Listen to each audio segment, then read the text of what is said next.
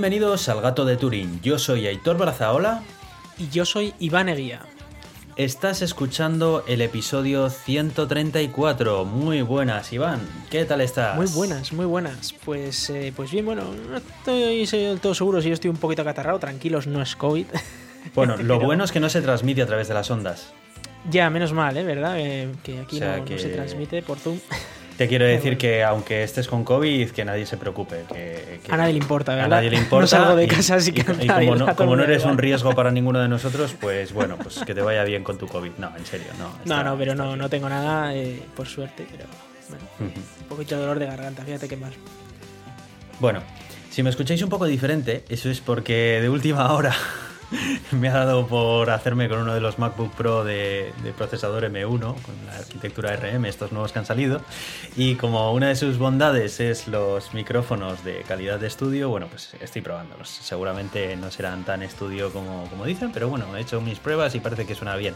Así que vamos a hacer la prueba de grabar el episodio así que es bastante más cómoda no necesitar tener un micrófono delante de la cara y oye, si funciona bien, pues es una comodidad más. Si es que no me he yo, yo, te oigo bien eh, decirlo. Eh, tendríais que verle su cara porque está ahí encantado de la vida con su nuevo MacBook Pro estos de Estaba estasiado. estaba estasiado porque lo he estrenado media hora antes de empezar a grabar con Iván. Porque justo me había llegado la caja un par de horas antes y me ha dado para instalar las aplicaciones de audio, configurar mis cuentas y demás. Y, y de la misma, o sea que lo estoy estrenando prácticamente en directo diferido. Así que bueno, de momento estoy contento. Eh, y si a alguien le interesa cómo funciona este Mac, si funciona igual de bien eh, que los anteriores Mac, yo he de decir que hasta ahora las únicas diferencias que he notado han sido todo mejoras, porque en lo que respecta a aplicaciones he podido utilizar exactamente las mismas. Algunas no estaban optimizadas para el procesador ARM y ha entrado en funcionamiento el componente de software de Rosetta que hace esa traducción de las instrucciones de x86 ARM. Y he de decir que en esas aplicaciones, como por ejemplo la que estoy empleando para grabar, no he notado ninguna diferencia. O sea, eh, está corriendo en emulación, pero funciona perfectamente. Vamos, a no ser de que se corte la grabación en mitad de este podcast y tengamos que recurrir al audio de Zoom, que no creo. Espero que no. La verdad es que funciona fenomenal y además he notado que, bueno, he estado lanzando un montón de instalaciones pesadas mientras estaba configurándolo todo, sin conectarlo a la corriente, de hecho, con un montón de aplicaciones abiertas al mismo tiempo y demás, y la verdad es que ni se ha despeinado. Y esto de la Touch Bar, yo la verdad es que no era muy escéptico con ello, es una pequeña barrita que tiene encima del teclado, los nuevos MacBook Pro, que va cambiando de botones dependiendo de la aplicación en la que te encuentras. Por ejemplo, si estás en el navegador de internet, pues puedes ver miniaturas de las pestañas que tienes abiertas y tocando sobre ellas puedes cambiar directamente. O simplemente puedes eh, mover una línea de tiempo en un programa de edición de vídeo simplemente arrastrando el dedo de un lado para otro. Y bueno, de momento la verdad es que me parece curioso, es una propuesta que está, está guay, eh, requiere implementación de los desarrolladores, pero las apps nativas lo implementan y muchas de terceros también, por lo que he estado probando hasta ahora. Y, joder, la verdad es que estoy súper contento. La verdad que es un juguete esto, que estoy maravillado. como un niño con zapatos nuevos, sí. Sí, sí, sí. La verdad es que no tenía intención de cogerlo, pero una, tienda de Mac que, suelo coger ahí accesorios y tal, me, mandó una newsletter con bastante mm, inquina. Puedes decir el nombre, ¿eh? si quieres.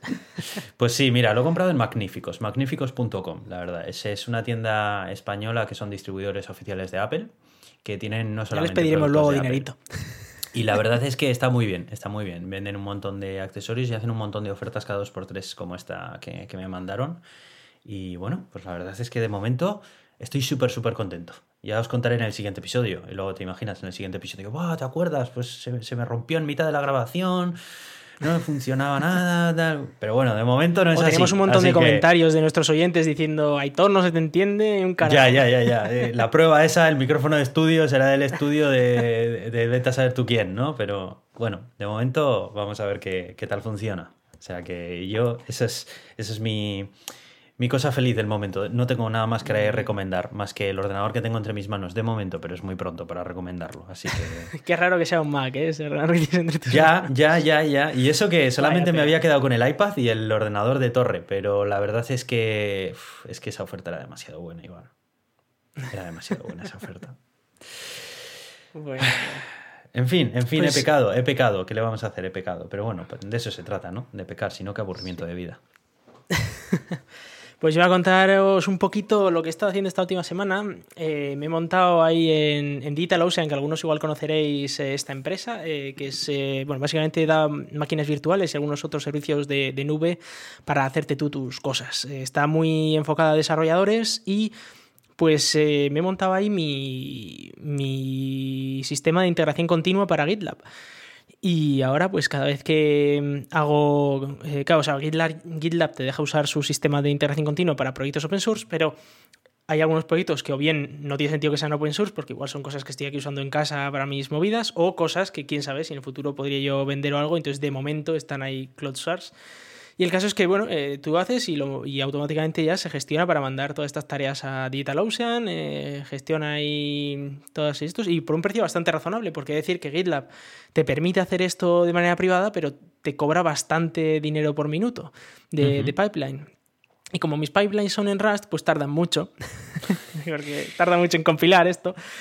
Y, y claro, eh, a- a- o sea, por minutos no doy, no doy abasto. Entonces es más fácil tener una máquina que, a ver, no tiene toda la potencia del mundo, pero bueno, eh, te- en este caso es la mía, porque no quiero pagar Sí. mucho. Sí, sí, sí, sí. Pero que, que me da la sencillez de que yo que sé, igual los fines de semana que hago una cosita con estas, pues lo mando ahí y automáticamente ya hace todas las pipelines y además automáticamente me renueva las dependencias y cosas así, con lo cual Ujú. Bueno, pues está, está bastante, bastante chulo. Para el tema de las dependencias uso Renovate, que yo no lo conocía, y, y que viene, viene muy bien para tenerlo todo actualizado, todas las dependencias, y que no se te metan algunas movidas de seguridad y tal ahí. Así que, oye, si alguno está, algún desarrollador de, los, de nuestros oyentes y tal, está pensando en en, yo sé, en hacer alguna cosita de estas con GitLab, con DigitalOcean, alguno igual tiene montado algún sistema un poco más tocho con, con estas empresas, pues oye, que nos diga. A mí personalmente, he de decir que DigitalOcean me gusta mucho porque suele participar mucho en, esto, en las Hacktoberfest, todos los octubres. Ujú. Ellos ponen bastante pasta. De hecho, tengo camisetas de todos los años de las Sí, es Hacktoberfest en casa. Y, y todas esas me las ha pagado DigitalOcean. Así que oye, estoy muy contento con ellos, que me pague camisetas. Pero además eh, tiene precios muy ajustados sin, si no quieres, eh, bueno, si, si lo que quieres es gestionarte tú un poco las cosas, tiene precios muy, muy, muy ajustados y, y está muy bien, por 5 pavos al mes tienes una máquina virtual entera para ti si quieres. Y, y luego ya, pues si pones más dinero, pues O sea, tú más tochas, tienes claro. una máquina virtual aproximadamente ¿qué, qué te viene a costar? ¿Esos 5 euros al mes, más o menos? A mí me sale que- por, la que tú 15, has cogido. por, por 15, la que he cogido yo. Eh. Porque eh, necesitaba un poquito más de RAM y sobre todo me venía muy bien doble capacidad de proceso, o sea, con dos virtual CPUs. Eh, pero, pero sí, y con eso va, va Pues muy ya le bien, das caña, ¿eh? Le das caña, ¿eh? Bueno, claro, es que cuando se pone a compilar, eh, claro, se pone a compilar Rust y, y un job Y de Rust Rust es, de, puede... es de hombres, ¿no? Es de hombres de pelo en pecho. Claro, el, el tema es que no es raro que, que en esta máquina de 15 pavos eh, al mes me, se me tire igual 30 minutos compilando el programa, ¿sabes? Que, ostras, Ya. es verdad que, que tiene muchas cosas por detrás, pero tarda un, un rato bueno. Claro, Oye, si, si y claro, más potentes, pues iría bueno, mejor, pero... ¿Cómo, ¿Cómo es que no lo has hecho en una Raspberry Pi o en el NAS de tu casa o algo de eso? Bueno. Demasiado poco. de- No, de- no, eh, por varias razones. A ver, eh, ahora mismo, yo es verdad que en, en casa tengo creo que 7 o 8 Raspberry Pis montadas, eh, conectadas y todo con, con servidores. y Iván, tal. por favor, ¿eh? O sea, tienes un problema. De verdad, reconócelo. Reconócelo. Si Bueno, no todas están en, mi casa de aquí, hay otras que están en España para Ah, hacerme ah, bueno. túneles, para hacerme Vale. cosas. O sea, que las distribuyes geográficamente por ahí. Sí, claro. O sea, ya eh, se escapan de tu casa. Bien, bien. A ver, pero Aitor, hay que tener siempre pues lo de siempre, pues una gateway para el túnel, el servidor del túnel, eh, un cloud, luego necesitas algunas aplicaciones internas para monitoring, Claro, eh, claro. luego gestiones de finanzas. Y luego lo tienes que tener todo en alta disponibilidad, por supuesto, porque tú imagínate todo replicado en otro sitio, ¿no? Porque fíjate que te caes Sí, es, se es cae verdad un que, a ver, no todo, pero, pero algunas cosas sí que las tengo replicadas en otras partes geográficas para no perderlo y tal. Pero, pero es verdad que, claro, en una Raspberry Pi primero tienes dos problemas. Y es que eh, la arquitectura es distinta, es una arquitectura ARM y en concreto, pues ahora mismo, en concreto ahora mismo los proyectos que estoy usando no están usando ARM, están usando x86, con lo cual me viene mejor tener una máquina x86, pero montarme una máquina x86 en casa es, es una locura porque no, no puedes andar actualizando hardware. Y, luego, eh, pues nada, tener ahí una RM petado de recursos, que, o sea, a ver, una Raspberry Pi al final da lo que da, Entonces, estar ahí a tope que no puede con la vida para andar compilando Rust, pues imagínate, no, no lo veo yo. Ese sufrimiento no se, lo, no, se lo quiero dar yo a una Raspberry Pi. No se lo merece, ¿no? No se lo merece. lo haces por la Raspberry, no por otra Claro, cosa. claro. No quieres Con- hacer con sufrir a una Raspberry. Claro, con lo mucho que me dan ellas, porque tengo otra también, pues claro, para el LibreLec, para poder ver ahí pues pelis, tal. Es que me dan muchos servicios, hombre. Ya, Las ya. tengo ahí repartidas. Ya, no, si en cada cajón de tu casa tiene que haber una Raspberry o dos. Claro, y además, cajón. Además es el problema que cuando Raspberry, el Raspberry saca, o sea, la fundación de Raspberry saca una nueva Raspberry, hay que actualizarlas, claro, no vas a andar Ah, claro, claro. anticuado. No, se reciclan todas y se compran nuevas. No todas, pero a veces, claro, a veces sí que viene bien porque claro, te, te da una potencia adicional y además me gusta mucho colaborar con la Raspberry Pi Foundation porque ayuda mucho a proyectos de educación y tal, entonces bueno, pues siempre es un tema interesante. Y luego, claro, las antiguas, pues sí, puedes venderlas, tal, pero al final siempre se te acumulan un poco. Entonces, Muy bueno, normal, sí que es verdad muy- que tengo algunas normal todo. anticuadas por aquí. Todo muy normal. Pero tengo cada cosa, Hitor. Tengo, tengo una eh, que uso para, para sacar fotos con el telescopio, con, una, con la nueva cámara esta que sacó la Raspberry Pi Foundation. Para sacar fotos con el telescopio la, la enchufa al telescopio. Luego tengo otra eh, para lo del globo estratosférico, que ahora ya no lo uso. y cosas así. Entonces, a ver, tengo un montón de ellas por aquí, por casa. y claro, esto supone tener que tener muchos switches porque no me gusta conectarlas por wifi, porque luego No, eso, no, eso no, no, va claro, igual, eso- no va igual. eso tiene que ir Uy, por uy, cable uy. todo a gigabit. Ajá. Entonces, pues, me, me gusta. Es uno de mis rollos que hago aquí pues, por las tardes y claro, la, la nube Ya. esta que hay que cambiarla de vez en cuando SSD y tal. Bueno, esto, esto, todo, esto está ya montado. Ya, ya, ya, ya, ya, ya, ya. Bueno, No bueno, creas que pues, estoy eh, enfermo pues, por esto, No, no, no, no, no, que va. Todo, todo esto es muy normal. Todo esto es muy normal. Cualquiera de nuestros oyentes tiene montado el mismo, el mismo cisco que tienes tú en casa. O sea que no, no. Muy normal todo. Bueno, mm, menciona los métodos de contacto y vamos a empezar con las noticias. Anda. Bueno, bueno, pues eh, si, si queréis contactarnos, eh, como bien dice Aitor, nos podéis escribir eh, por Twitter a arroba el gato de Turing y también nos podéis escribir correos electrónicos a contacto arroba elgatodeturing.com. También tenemos una página en Facebook que es facebook.com barra el gato de Turing. Además, eh, tenemos a Euska Digital que nos patrocina y nos gestiona todos nuestros audios en sus servidores. Y además a nuestros oyentes en Podgiro, que algunos de ellos se han suscrito a, nuestro podcast y nos llega un poquito de, dinero de su parte. Nos podéis escuchar en todos los podcatchers más habituales, en Evox, en Apple Podcast, Google Podcast, Spotify y todos los demás que beben de estas fuentes. Y además salimos en la radio, en la radio online Euska Digital todos los martes a las 7 de la tarde.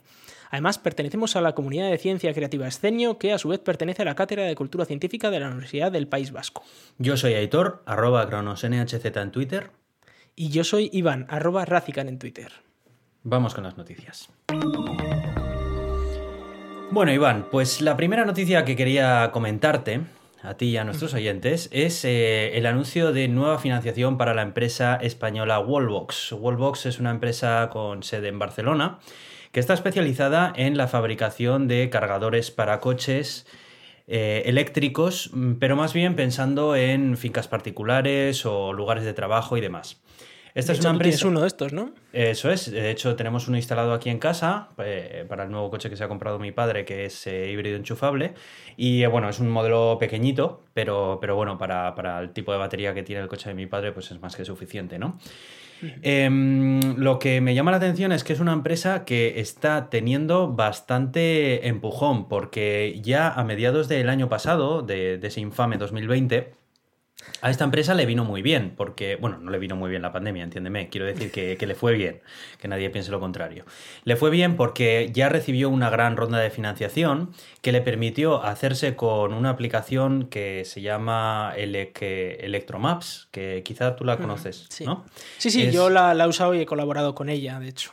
Ah, pues, pues mira, ahora la verdad es que yo no sabía hasta que leí este artículo que pertenecía a Wallbox y por lo visto fue un movimiento que hicieron eh, para, pa- para, bueno, para cubrir un poco más el aspecto de esta empresa mm, que, que se centra en los puntos de carga públicos, ¿no? Entonces, bueno, lo que intentan también con esta última ronda de financiación que han recibido es eh, poder trabajar en, en su nuevo proyecto llamado Supernova, que es la apuesta que quieran hacer para hacer cargadores eléctricos en lugares públicos que soporten cargar dos coches al mismo tiempo y que, que, bueno, pues que en 15 minutos puedas cargar 100 kilómetros por solamente 9 euros, la verdad. Eh, actualmente yo, por lo que sé y por lo que me cuentas, esto es un preciazo, vamos, no, no es algo habitual. Bueno, tendría que calcularlo, bueno, a ver, eh, está mejor que Evil, vamos a dejarlo ahí. Sí, sí, sí, es que Evil, por lo que me cuentas, es bastante carete. Mejor que Evil y mejor que, que Unity para los que no son de Unity. Es decir, que, bueno, eh, obviamente si tienes un Tesla, pues te sale mejor cargar en Supercharger, pero eh, si no tienes un Tesla mm, y, tal, pues puedes usar esta red que tiene, tiene bastante sentido. 64, 65 kilovatios de potencia está bastante bien. Eh, tendría que compararlo, por ejemplo, con Iberdrola, que no estoy seguro de si Iberdrola lo hace más barato o Iberdrola, por ejemplo, en Bilbao, que es gratis. De cualquier forma, uno de los que se han sumado a, esta nueva ronda de financiación que han obtenido, que no sé si he mencionado la cifra, pero estamos hablando de otros 33 millones de euros de, financiación que, se han levantado, aquí los de Wallbox, y uno de los socios es precisamente Iberdrola. Es eh, uno de los socios mayoritarios, de hecho, de, esta empresa. O sea que me imagino que Iberdrola sabrá perfectamente eh, dónde colocar sus tarifas eh, para ser competitivo con esta empresa. Supongo que, sí, sí, sí. Pero bueno, de cualquier forma, me parece, una, me parece una empresa muy interesante que está haciendo un movimiento bastante, bastante bueno en el panorama de la movilidad eléctrica española que ya sabemos que está bastante abandonado por los actores más grandes, ¿no? Sobre todo esa falta importante de cargadores que hay del consorcio Unity en España, que, bueno, pues están ahí. Sí, además, eh, Wallbox, eh, algo que me gusta mucho de ellos es que invierten bastante en I+.D., eh, que no solo se encargan en decir, bueno, pongo un punto de recarga genérico y ya está, sino que trabajan cosas como Vehicle to Grid y cosas así, que son la, posibilidad, por ejemplo, de que un coche eh, cargue, digamos, la, red eléctrica si por lo que sea eh, hace falta electricidad. Que eso es, muy útil para mm, esta idea que mucha gente decía, joder, si todos los coches eléctricos se pueden cargar a la vez, se, va a la mierda la red eléctrica. Hombre, pues si eso ocurriera, efectivamente, eso, eso ocurriría, pero eh, lo, bueno que tienen los vehículos eléctricos es que tienen una gran batería.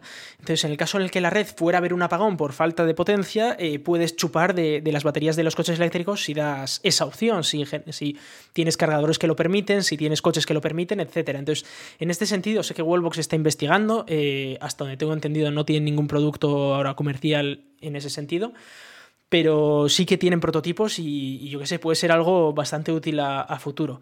Además, Electromaps, esta, eh, esta empresa que, comentas, o este producto que comentas, está bastante chulo porque se nutre mucho también de que eh, gente que tiene su vehículo eléctrico pues vaya diciendo, oye, mira, este punto de recarga está aquí, está activo, no está activo, cuesta esto, no cuesta esto, es de esta empresa. Y aparte tiene su propia red, eh, bueno, sus propias bueno, sus propios consorcios internos para poder tú tener, yo de hecho tengo una chapita de Electromaps que, que tú vas a un cargador por ahí random que no sabes de quién es ni, ni nada, ni tienes su tarjeta concreta para usarla y usas la, la de Electromaps y te sirve para, para, prácticamente todos o para muchísimos de los puntos de recarga públicos. Que eso es muy, muy útil para aquellos que alguna vez han usado un coche eléctrico y saben que cada cargador es de su padre y de su madre y entonces llegas a un cargador y este es un cargador de EDF, te tienes que registrar en EDF, pero además es que para registrarte en EDF tienes que tener contratado en casa electricidad de EDF. Y dices, pues yo no soy ni de, ni de Asturias. Y, bueno, y me voy a otro lado y dice, no, es que aquí te tienes que hacer de Iberdrola. Voy al otro y aquí te tienes que hacer de la tarjeta de Evil. Y luego esperar a que te llegue la tarjeta de Evil a casa o la tarjeta de tal. En estos casos a veces no, no la tarjeta. Y al final dices, ostras, si es que tengo o sea, tengo 70 tarjetas en el coche para cada uno de los puntos de recarga y además muchos de ellos tienen su modenedero online en el que tienes que poner tus 20 eurillos y pones 20 eurillos en cada uno y luego a ver cuando te los gastas o no te los gastas y tal. Y bueno, con esto tienes esto bastante más integrado. La verdad es que eh, me gusta que este tipo de empresas les vaya bien. A ver si, esto sigue funcionando y, si siguen haciéndolo, si siguen haciéndolo bien. Luego ya veremos a ver si los precios son competitivos o no. Sí, sí, hombre, yo me imagino que en este mercado pasará un poco parecido a lo que pasa con la telefonía, que los grandes jugadores de la telefonía, de las empresas de telefónica y demás, al final acaban comprando empresitas más pequeñas, con apuestas un poco más atrevidas también, que al final les pertenecen a ellos también, también salen ganando con ellas y mantienen un servicio simultáneo junto con ellas y estará Iberdrola con sus cargadores y con sus tarifas y al mismo tiempo igual está Wallbox también con sus, con sus tarifas diferentes aunque le pertenecen también un poco Sí, que al final uno se pueden Sí, y se pueden gestionar en diferentes regiones. Igual uno de ellos tiene una región y otro de ellos tiene otra región o lo que sea. Hmm. Así que sí, puede, puede estar chulo. Pero mola, la verdad es que es una empresa. Mira, el otro día estábamos comentando empresas españolas eh, tecnológicas que molaban. Y la verdad es que esta no la mencionamos y la verdad es que está muy bien. Oye, y la aplicación que tiene está muy, muy currada. Yo la he visto en, eh, en el caso de mi Aita que, que él sí que la, la, utiliza para cargar el coche y demás. Y, joder, te permite personalizar la carga, los patrones de, carga y todo, el horario, el todo. Es, la verdad que está muy, muy bien. Te da un montón de información de la electricidad que se está utilizando y demás. Es una aplicación bien hecha, también es una aplicación nativa, no es algo cutrón ahí de esto que es una web o algo de eso. La verdad que está muy bien. Sí, sí. O sea que, bien. Pues em, yo quería hablar un poquito, porque se ha hablado muchísimo en medios generalistas también, sobre el tema de GameStop, de Reddit. ¿Qué ha tío? ¿Qué ha pasado? Pero si se ha, ido todo, se, ha, ido toda la porra, pero, pero qué locura, qué locura ha sido esto. Yo he alucinado. Ha sido muy divertido. Yo, yo lo he visto, ha sido muy divertido. Eh, por, varias partes, ¿no? Eh, y, hemos visto movimientos de mucha gente bastante, bastante curiosos. O sea, para aquellos que, no se hayan enterado, que igual no, no ven las noticias ni nada, Básicamente lo que ocurrió es que en un foro de Reddit, que Reddit es, digamos, una red social, eh, pero más anglosajona y quizás más, loca, más, de, nerds. también, sí, puede ser, eh, en uno de los canales o subreddits de, esta, de esta red social, eh, empezaron a hacer la coña de a ver quién apuesta a GameStop. GameStop es una empresa de videojuegos, bueno, una, empresa de venta de videojuegos de pues, estadounidense. calle, ¿no? Eh, estadounidense. Mm. Un, retailer. un retailer, esos de los que tú ibas allí, te comprabas un disco de, lo que sé, de Half-Life. Y, como os podéis imaginar, pues anda un poquito de capa caída.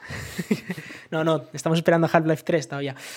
El caso es que eh, esta, esta empresa, claro, ahora con, como todo va vía online, ¿no? La gente tiene Steam, tiene Play Store, tiene. Bueno, tiene todas estas maneras de comprar juegos sin tener que ir a una tienda física y comprar un juego físico.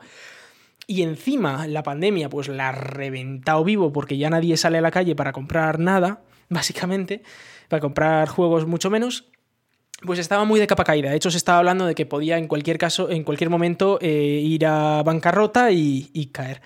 Y parece ser que había muchos fans de esta empresa en, esta, eh, en este subreddit y además mucha gente les quería trolear. Eh, de hecho, ellos mismos se, definen como una panda de locos que, les gusta gastar el dinero así, haciendo el tonto.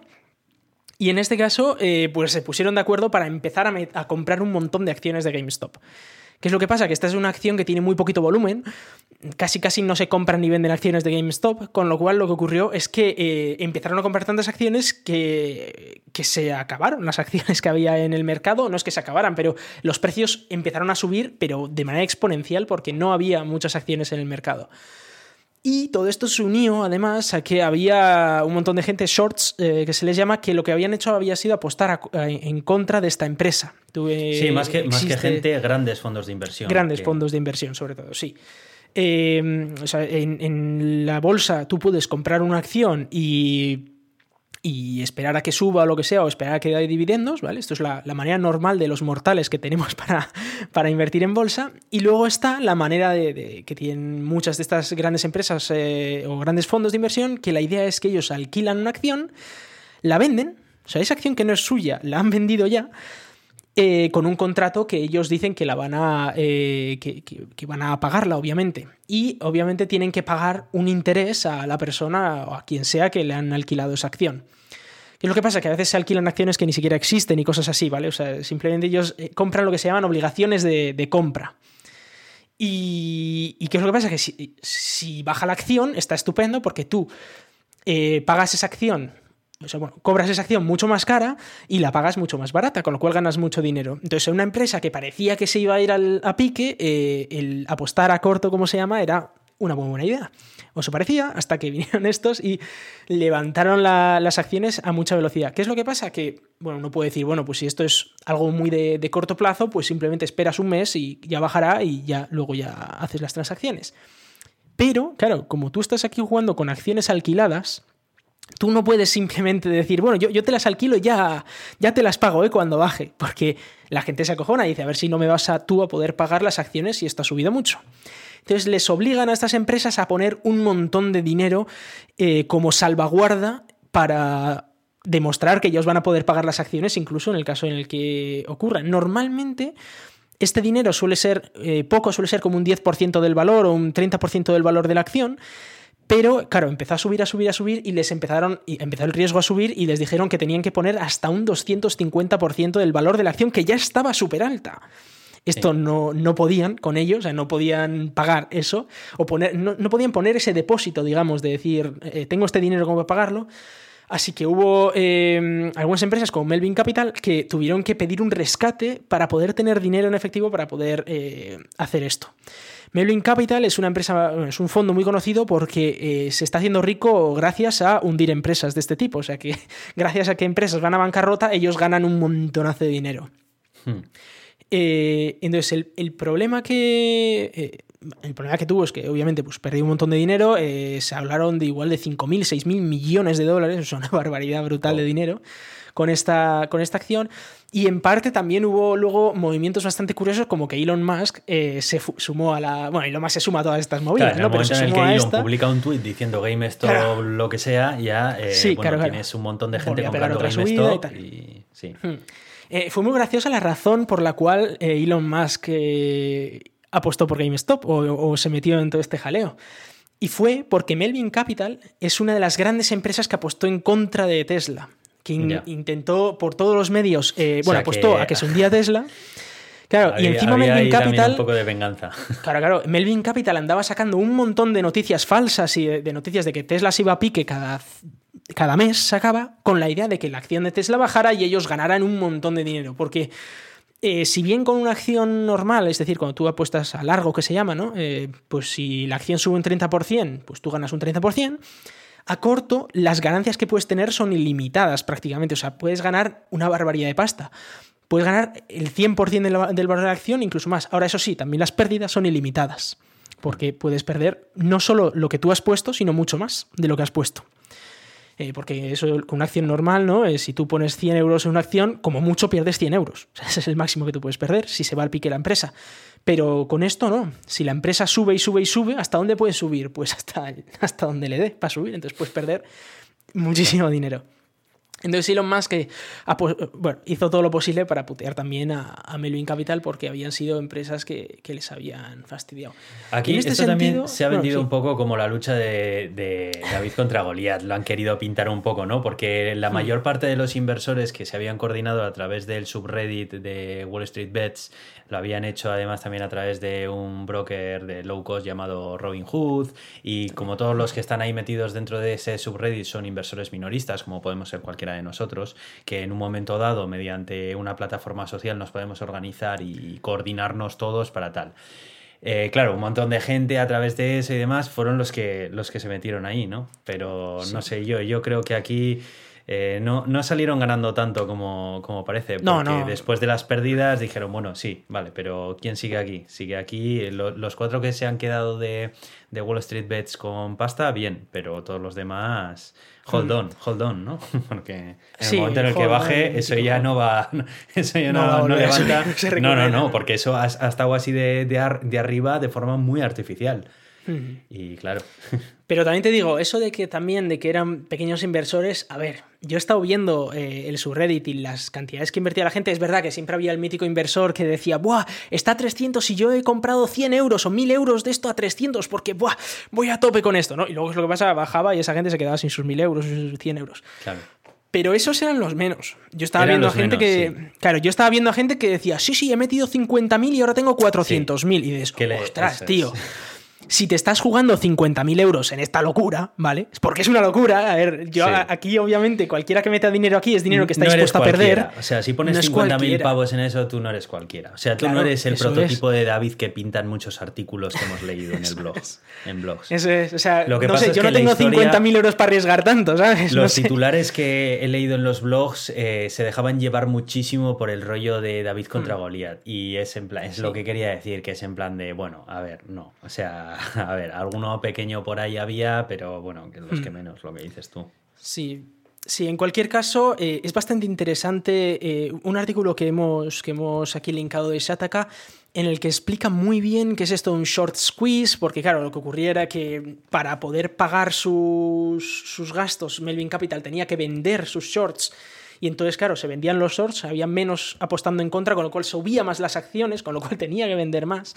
Bueno, e, es lo que se llama un short squeeze, ¿no? Y, y está muy bien explicado todo esto y os recomendamos porque es un punto interesante de cómo funciona la bolsa. Hay gente que, por ejemplo, pide que este tipo de apuestas no se permitan. Hay otros que dicen que esto es básico para la economía, que, si no.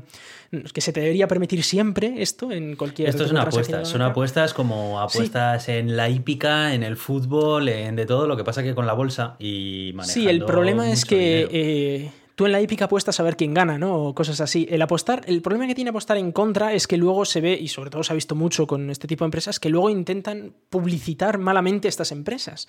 Es decir, si GameStop está mal, el hecho de que haya un montón de gente apostando en contra van a hacer que salgan muchas más noticias de que está mal. Entonces, eh, y a veces incluso mentiras. Y arruinan la reputación de muchas empresas solamente por el hecho de que tienen un montón de apuestas en corto a, que, va, a que se va a arruinar la empresa. Y al final son ellos mismos los que fuerzan a que la situación sea así, distribuyendo un montón de, de noticias falsas y demás que es verdad que es ilegal, pero es muy difícil eh, seguir el, flujo de la, información. y que, además, y, que además estamos hablando de firmas de inversión muy, muy grandes que saben perfectamente buscar todas las artimañas legales y la forma de hacerlo y tienen unos medios que ninguna persona es capaz de, tener a su alcance. O sea, juegan, juegan en otra liga y, y claro, para ellos la ley, pues bueno, la saben sortear. Sí, sí, al final es eso. A todo esto, ¿sabes que eh, Netflix eh, ha anunciado que va a hacer, que, va, que va a basarse en esta historia para sacar algún tipo de documental o serie o algo? Ya incluso está buscando guionistas. Se habla de una persona en concreto que, que debe de tener bastante buena reputación en Hollywood para, para, ser el posible guionista. Mark Boal se llama, Mark Boal. No, no le conozco yo, pero bueno. No le conozco, la verdad, pero es verdad que Netflix se apunta a todo, ¿eh? O sea, Cualquier cosa que pasa en el mundo, Netflix algo hace sobre el tema. He estado leyendo que no debe ser la única, sino HBO creo que también está detrás de esta historia y bueno, parece que más cadenas de streaming se están subiendo al carro de, lo que ha ocurrido aquí. O sea que, pues, no sé, la verdad. Estas películas de economía y de la bolsa y demás venden, ¿eh? Yo recuerdo las de... Sí, están bien eh, montadas, sí. Sí, sí, sí, todas estas de... Big Short Wall, Street también, tal, eso es. Hay un montón de ellas y venden Hmm. Yo creo que, no sé, dependiendo de lo que hagan, puede, puede Sí, a veces son, son interesantes y bueno, al menos te, cuentan un poquito la historia, como siempre esto, a ver... Eh, y nunca te puedes fiar de una película histórica basada en hechos reales para basarte en los hechos reales, porque no, suelen tener tanto que ver. Pero bueno, si, no has oído mucho hablar, pues siempre te dan alguna información extra y tal. Y bueno, pues puede ser interesante, ¿no? O verlo desde otro punto de vista y, ese tipo de cosas. Pues yo te quería hablar acerca de videojuegos porque mm, Google, eh, la empresa que creó su servicio de Google Stadia, que es un servicio de videojuegos en streaming, que lo publicitaron como el futuro de los videojuegos, ya que se basaba en que todos los videojuegos iban a correr en su infraestructura, en sus servidores. Lo he probado, lo he probado. Y tú podías jugar desde cualquier ordenador o desde cualquier tablet, smartphone, sin necesidad de que tuviera una potencia como para ejecutar ningún videojuego ya que hacía únicamente a modo de visor. Tú conectabas el mando que ellos mismos te vendían, lo conectabas a la red wifi ese mando y iba directamente las instrucciones de ese mando a los servidores de Google y tú lo único que veías en la pantalla en su aplicación era pues el videojuego en sí que estabas controlando, ¿no? La verdad es que esta es una idea muy buena, que empresas como eh, Nvidia también han hecho su alternativa y muchas otras más. Pero esto venía acompañado también de la fundación de un nuevo estudio de videojuegos para crear sus propios videojuegos originales, eh, Google Stadia eh, Studios. Y como muchas de las otras cosas que suele hacer esta empresa, Google, pues lo, ha descontinuado. Se ha dado cuenta de que realmente los esfuerzos que conllevan desarrollar videojuegos AAA para ponerlos en Google Stadia pues no compensan y que prefiere centrarse en lo que es la infraestructura y de proveer este servicio más que en mantener dos empresas de videojuegos que desarrollen videojuegos para, para, él. Tenían por lo visto dos estudios, uno en Los Ángeles y otro en Montreal, y bueno, pues han anunciado que van a recolocar a todos sus empleados en otras secciones de la empresa y que cierran esta iniciativa. Me llama la atención que la hayan cerrado tan pronto. O sea, es que mm. eh, Google para esto es que me deja asombrado. Yo hay muchas veces que hay ciertos servicios de Google que me da reparo utilizarlos ya no por la privacidad, que es algo que más de una vez hemos hablado aquí, sino por decir, bueno, este servicio está genial, pero es que igual la primavera que viene se lo cargan, ¿sabes? Porque no les da el dinero que quieren. Joder, sí, claro, claro que me acuerdo, pero, pero es que hay un montón de otras empresas que, que, crean productos más pensando en, mantenerlos a lo largo del futuro y, de darle soporte, actualizaciones y de seguir para adelante con ellos. Y concretamente, pues Google no es una empresa que se centre en eso. Tiene una serie de servicios que son el core de la compañía, que eso sí que pone toda la carne al asador. Pero todos estos servicios que saca de forma satelital, a su servicio principal, la verdad es que a mí me da siempre bastante reparo pasarme a utilizarlos. Por lo que me has contado tú, yo no lo he visto en funcionamiento, pero la verdad es que es un servicio que está bastante bien. Está bastante bien. Eh, es verdad que si no tienes fibra o no tienes muy baja latencia, da, un poco problemas. Eh, está bien que, bueno, te regalan un montón de juegos en la versión Pro, incluso algunos que están bastante, bastante chulos. Eh, no sé, yo personalmente no lo usaba mucho, así que me he quitado el Pro. Puedo seguir usando y en, en 1080p, ¿no? Para los juegos que ya tengo o comprar nuevos juegos, obviamente. Sí, pues tú tienes el mando de Stadia y todo, ¿no? tengo los mandos de Stadia y, luego también se puede usar con ratón y teclado en el ordenador. O sea que, bueno, además, pues tú te lo puedes usar en un navegador, puedes usar Linux, lo cual está, yo agradezco también. No sé, la, la idea está bastante bien. Eh, no, no le encuentro tampoco reparos al tema. está, está bastante bien, es razonable. El servicio es bueno, es simplemente que se debería haber dado cuenta antes de meterse en este jaleo Google que crear videojuegos no es algo tan sencillo como, como puede parecer la verdad. Sí. Es decir que parece que sí que puede ser el futuro porque hay otras empresas como Xbox y tal, que es eh, bueno, Microsoft con Xbox y tal, que, sí que están creando algo parecido, ¿no? Sí, incluso la propia Sony tiene también su propio servicio de videojuegos en streaming integrado en todas sus televisiones, eh, videoconsolas y demás. No, no, indudablemente este, este enfoque es, es un enfoque que, que tiene bastante tirón, la verdad es que sí. Pero bueno, quizá no necesitas tú tener tus propios estudios de videojuegos. Con los que existen ya hacen videojuegos de una calidad suficiente y, tienen una experiencia que, te va a costar conseguir. O sea que bueno. Bueno, depende, ¿eh? que hay algunos videojuegos con una calidad un poco... Sí, sí, bueno. Sobre cuando salen. hay, hay de todo, pero bueno. No vamos a hablar de Cyberpunk 2077. Eso te iba a decir. Aunque bueno, en fin. Vamos a hablar acerca de otra empresa que se llama Spotify, que bien eh, la conocemos todos. Eh, pues parece ser que aumenta el precio del plan familiar en España, lo aumenta en un euro.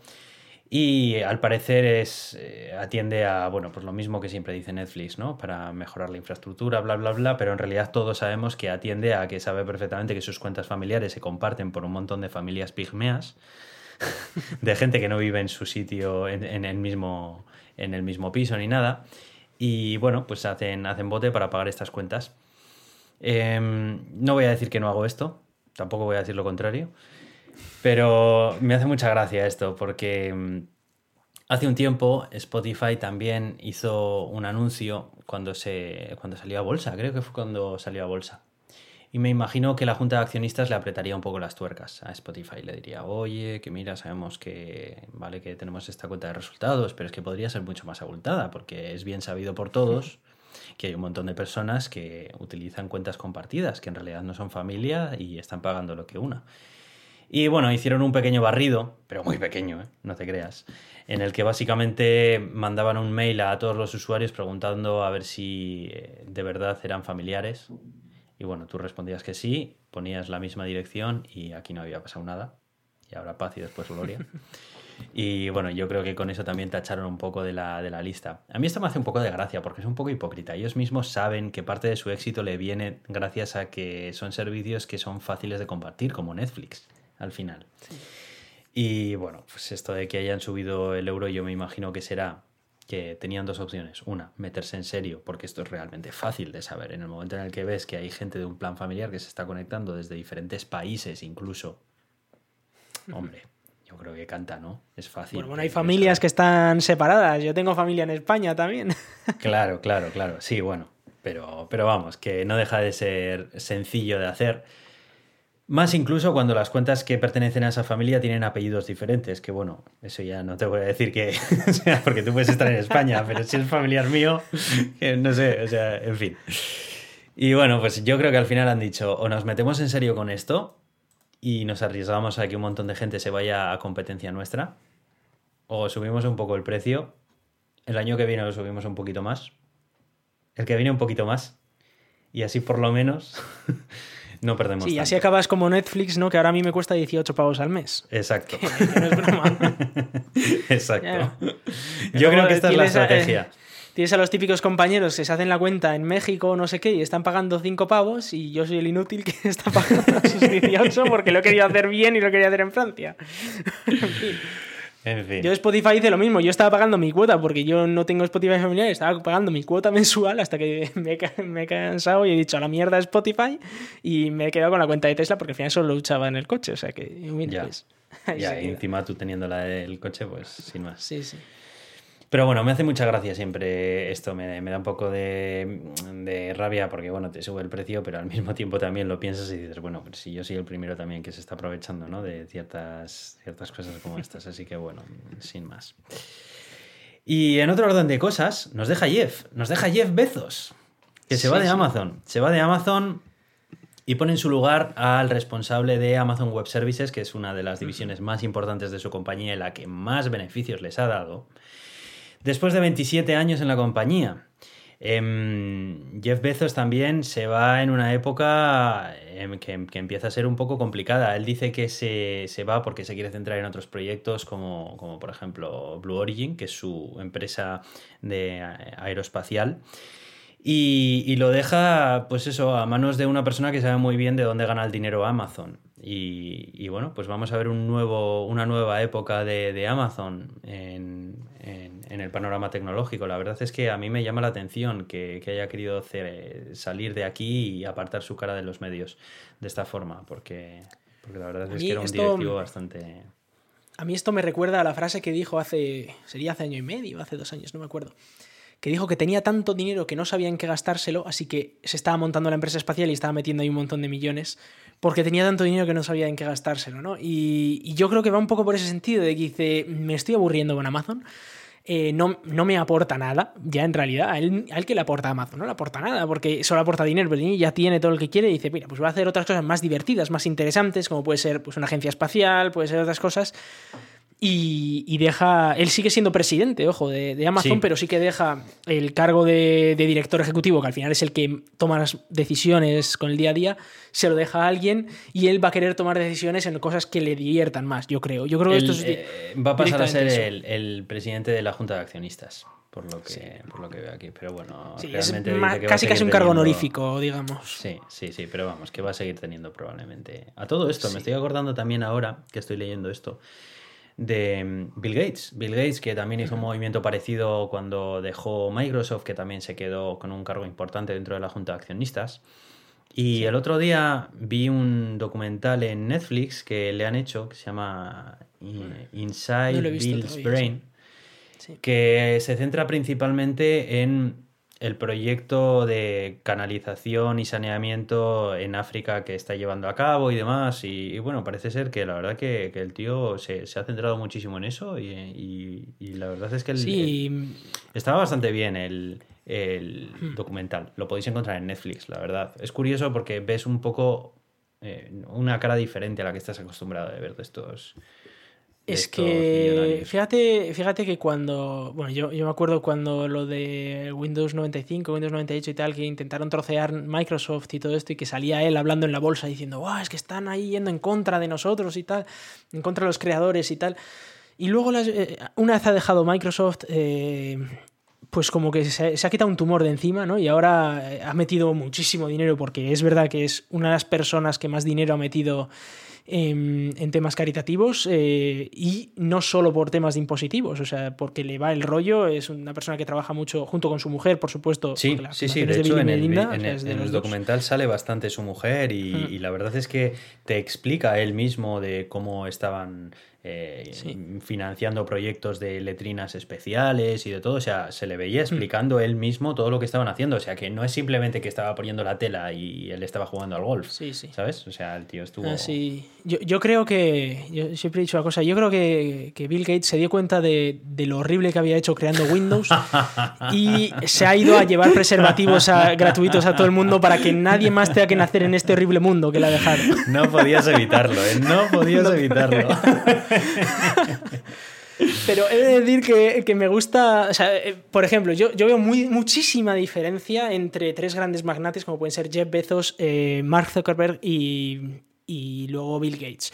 Bill Gates yo sí que le veo como una persona que al menos a día de hoy se preocupa por, por la gente y por, por el mundo.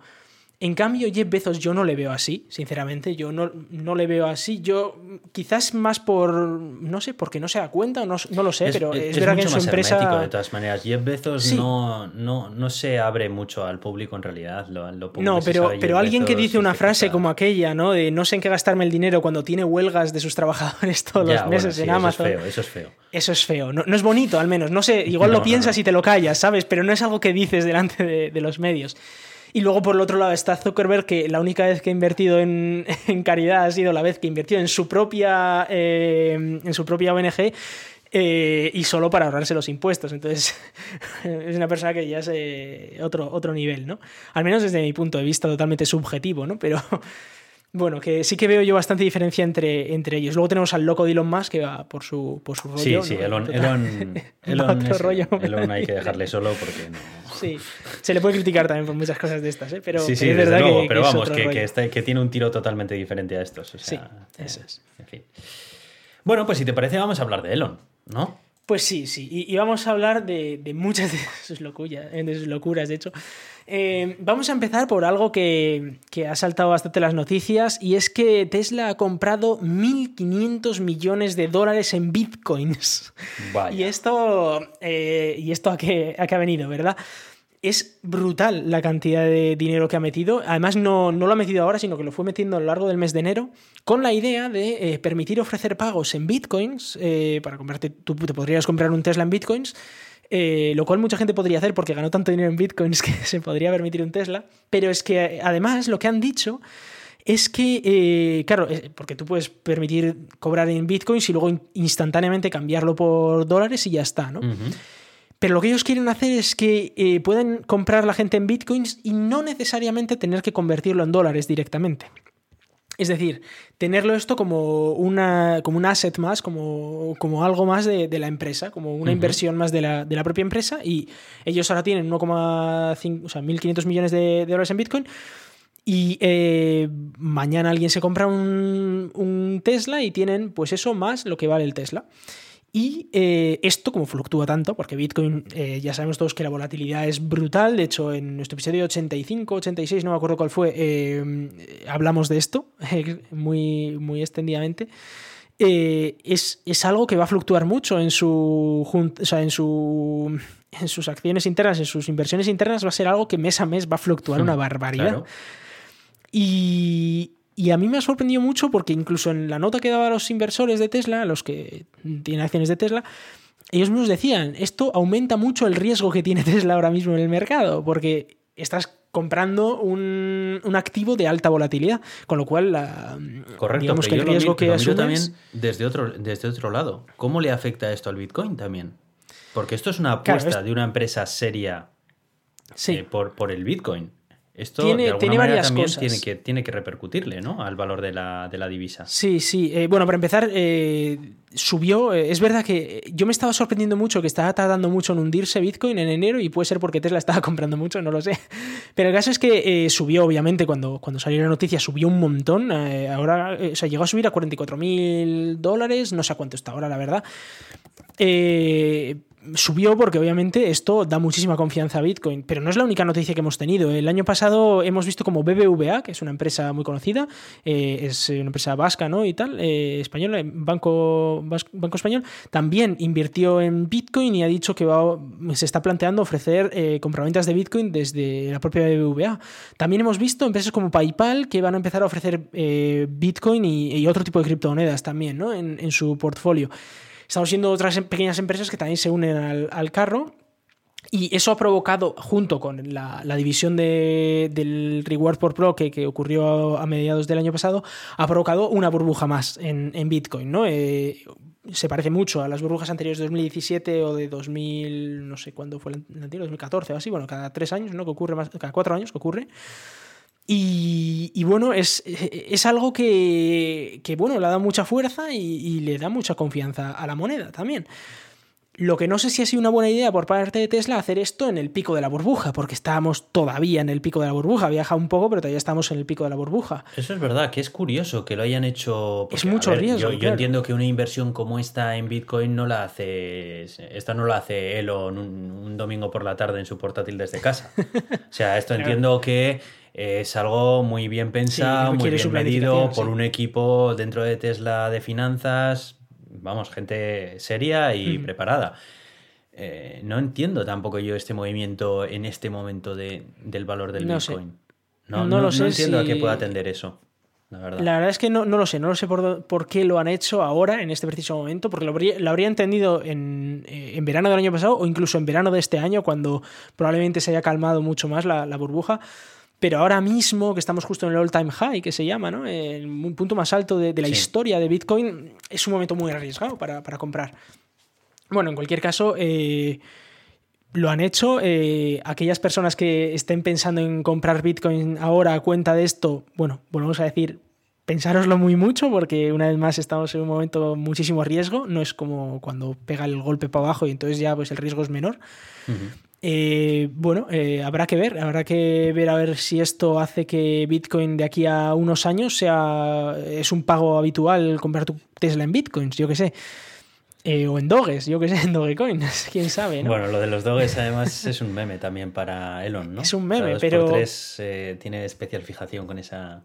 De todas maneras, yo esto de los Bitcoin, yo no sé si realmente se va a establecer como una moneda de pago seria en algún momento para Tesla incluso, ¿eh? bueno, hay, hay, varios, hay varios temas. Este Bitcoin no es una moneda buena para hacer pagos. Eh, por varios motivos. O sea, Bitcoin tiene un problema y es que primero las transacciones tardan su tiempo, las transacciones son carillas.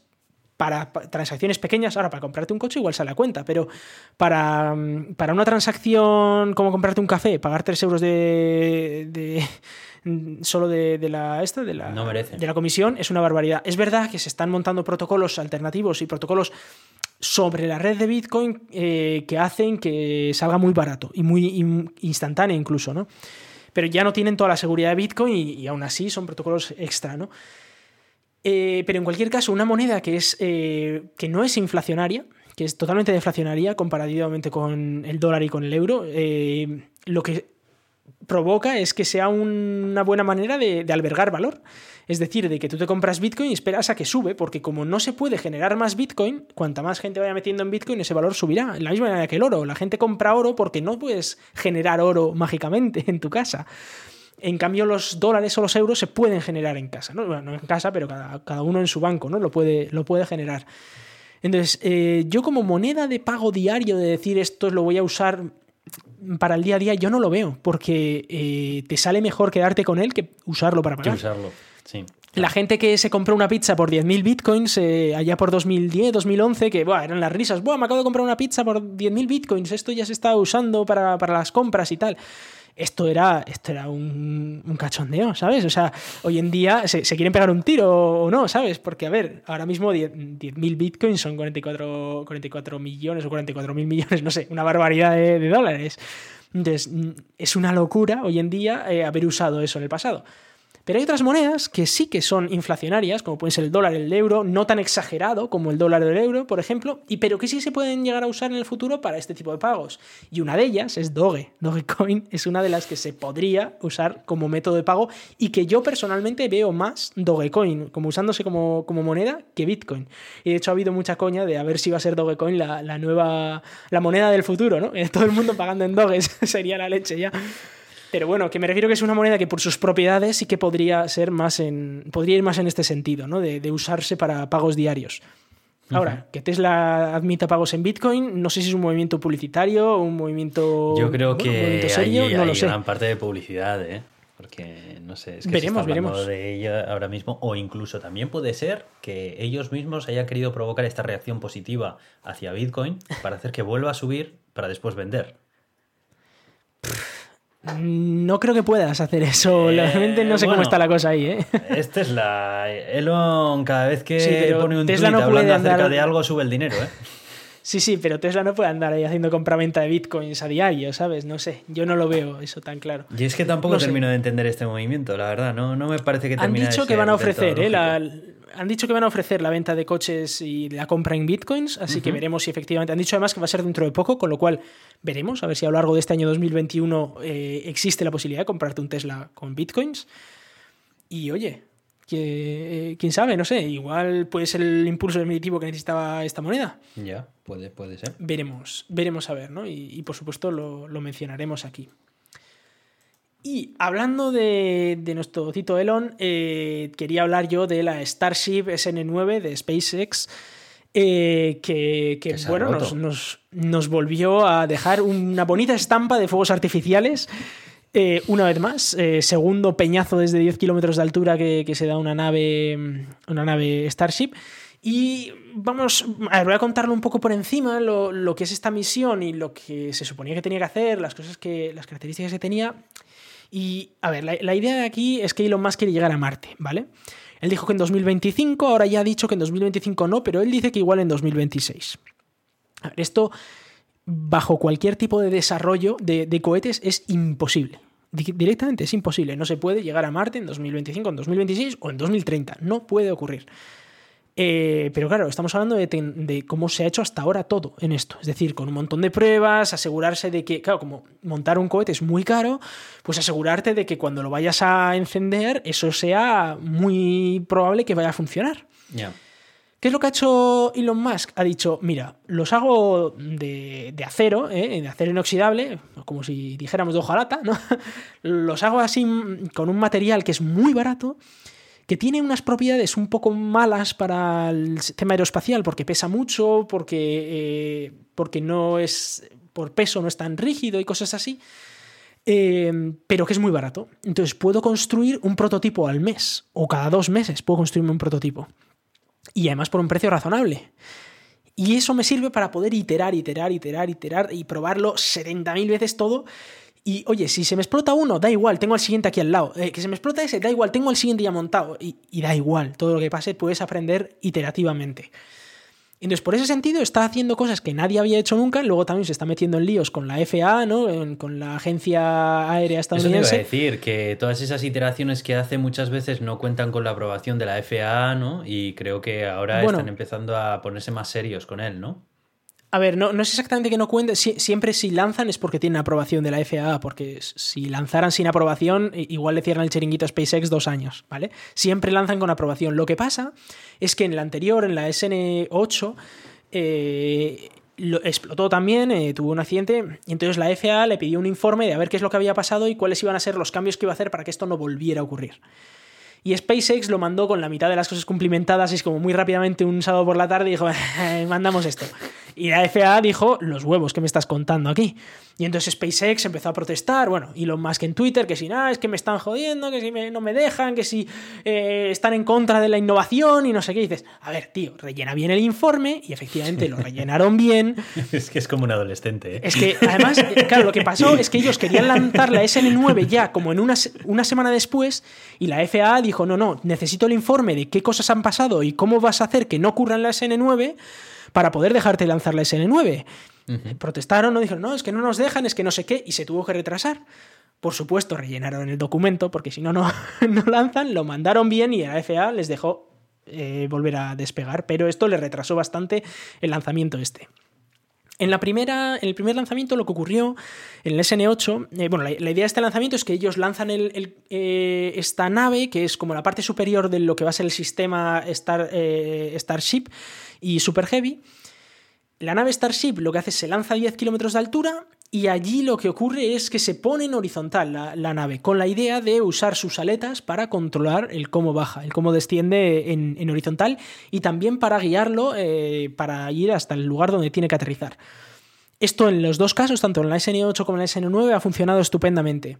El problema en ambos casos ha ocurrido en el último momento porque, claro, para, a la hora de aterrizar tienen que hacer un movimiento eh, que se llama un belly flop, que es eh, justo en el último instante ponerse vertical a, toda caña para eh, poder aterrizar verticalmente. La ventaja de hacer esto justo en el último instante y a toda leche es que ahorras mucho combustible. Si lo vas ajustando poco a poco, poco a poco, vas gastando combustible muchas veces.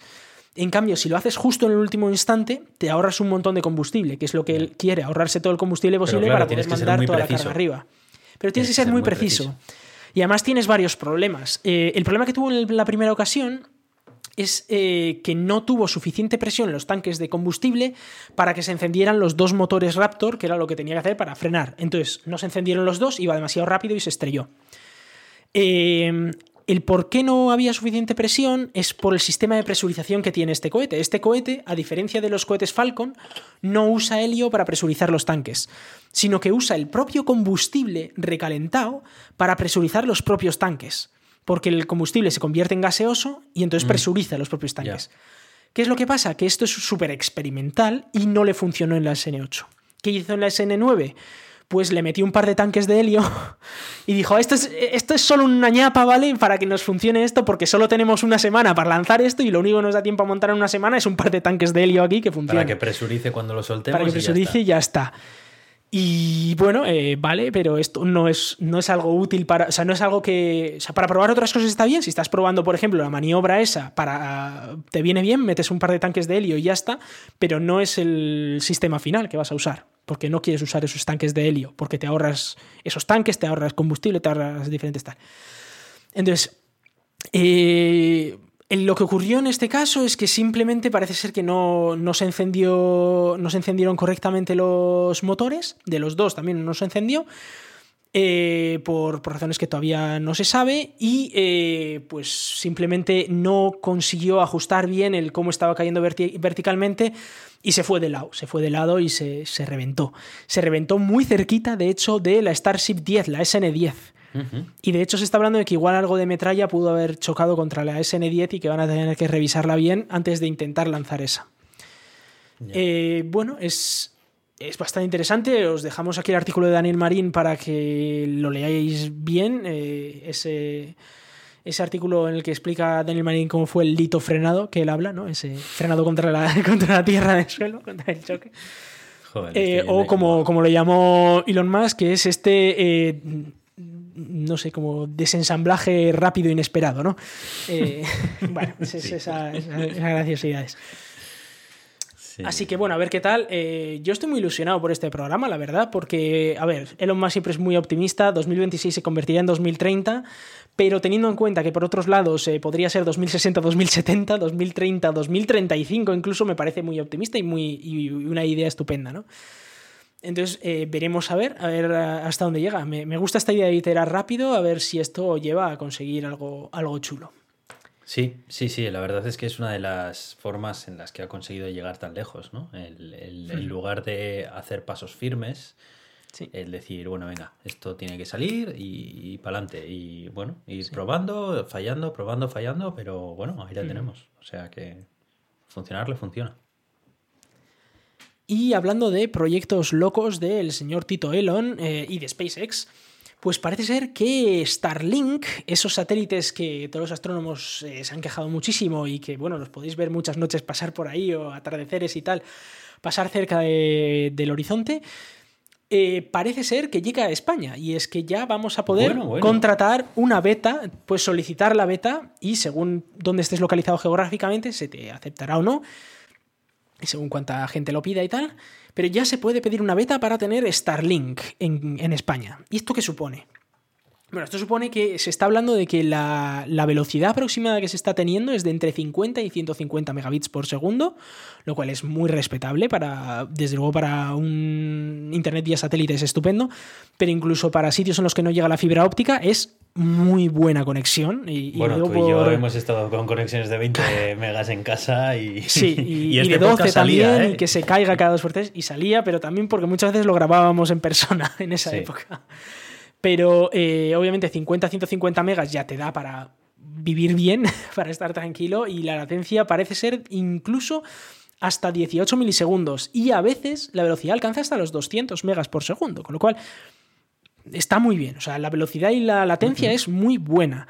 Eh, y todavía hay que recordar que solo va por como un tercio de, todos los satélites que quiere montar, un tercio o, menos incluso. Entonces, eh, aún así, es carillo, ¿vale? Es verdad que si no tienes otra cosa y es eso o nada, pues lo pagas. Eh, pero, o si es eso o una conexión de 2 megas, pues lo tendrás que pagar, ¿vale?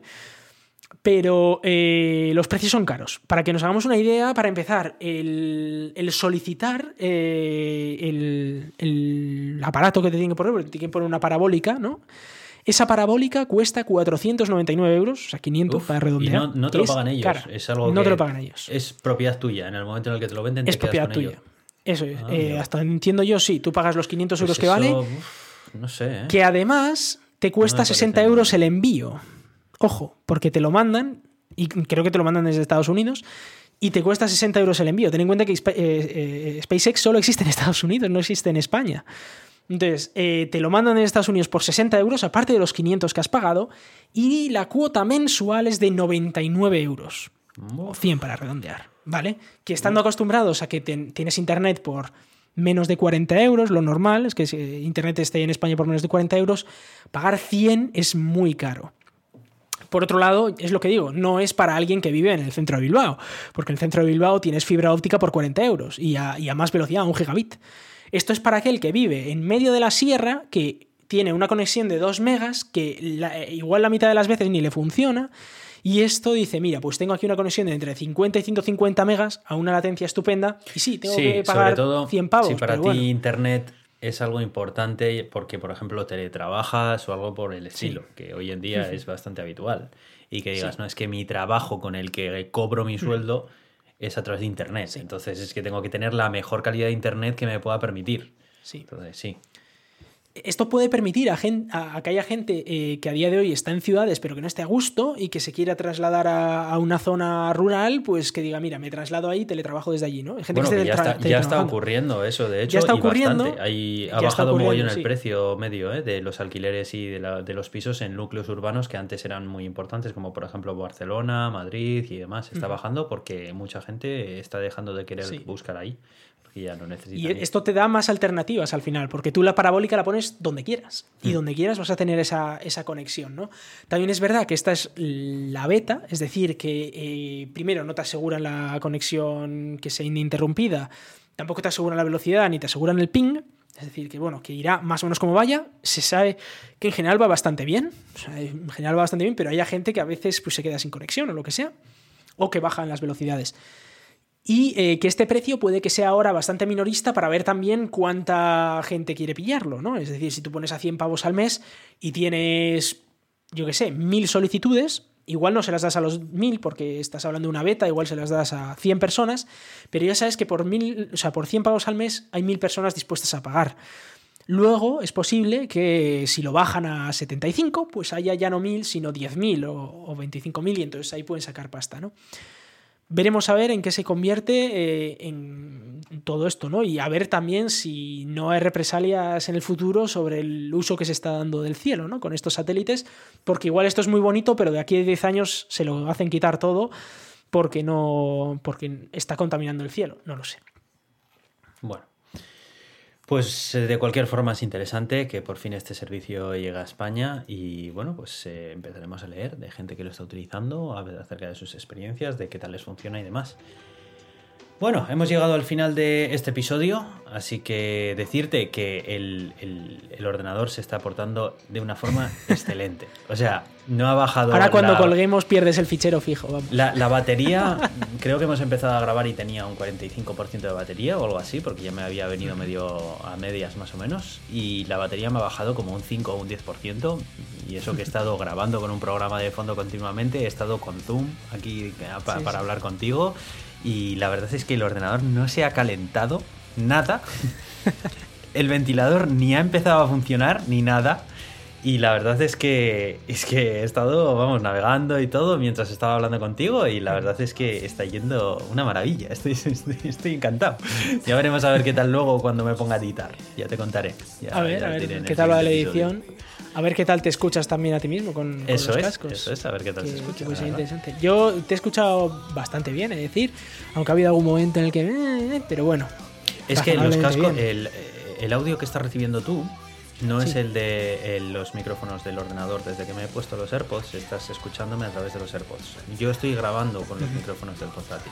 O sea que entiendo que la calidad de la grabación será mejor que la que me has podido escuchar. Vale, vale. Puede Así ser, que puede ser. bueno, Pues veremos a ver cómo queda, sí, sí.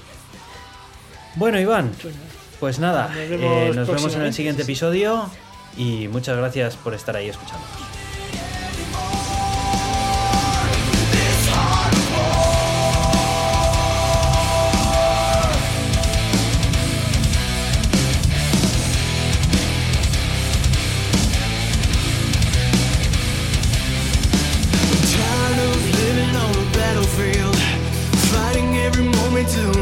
It all. Seems like I'm always on the defense, doesn't matter anymore.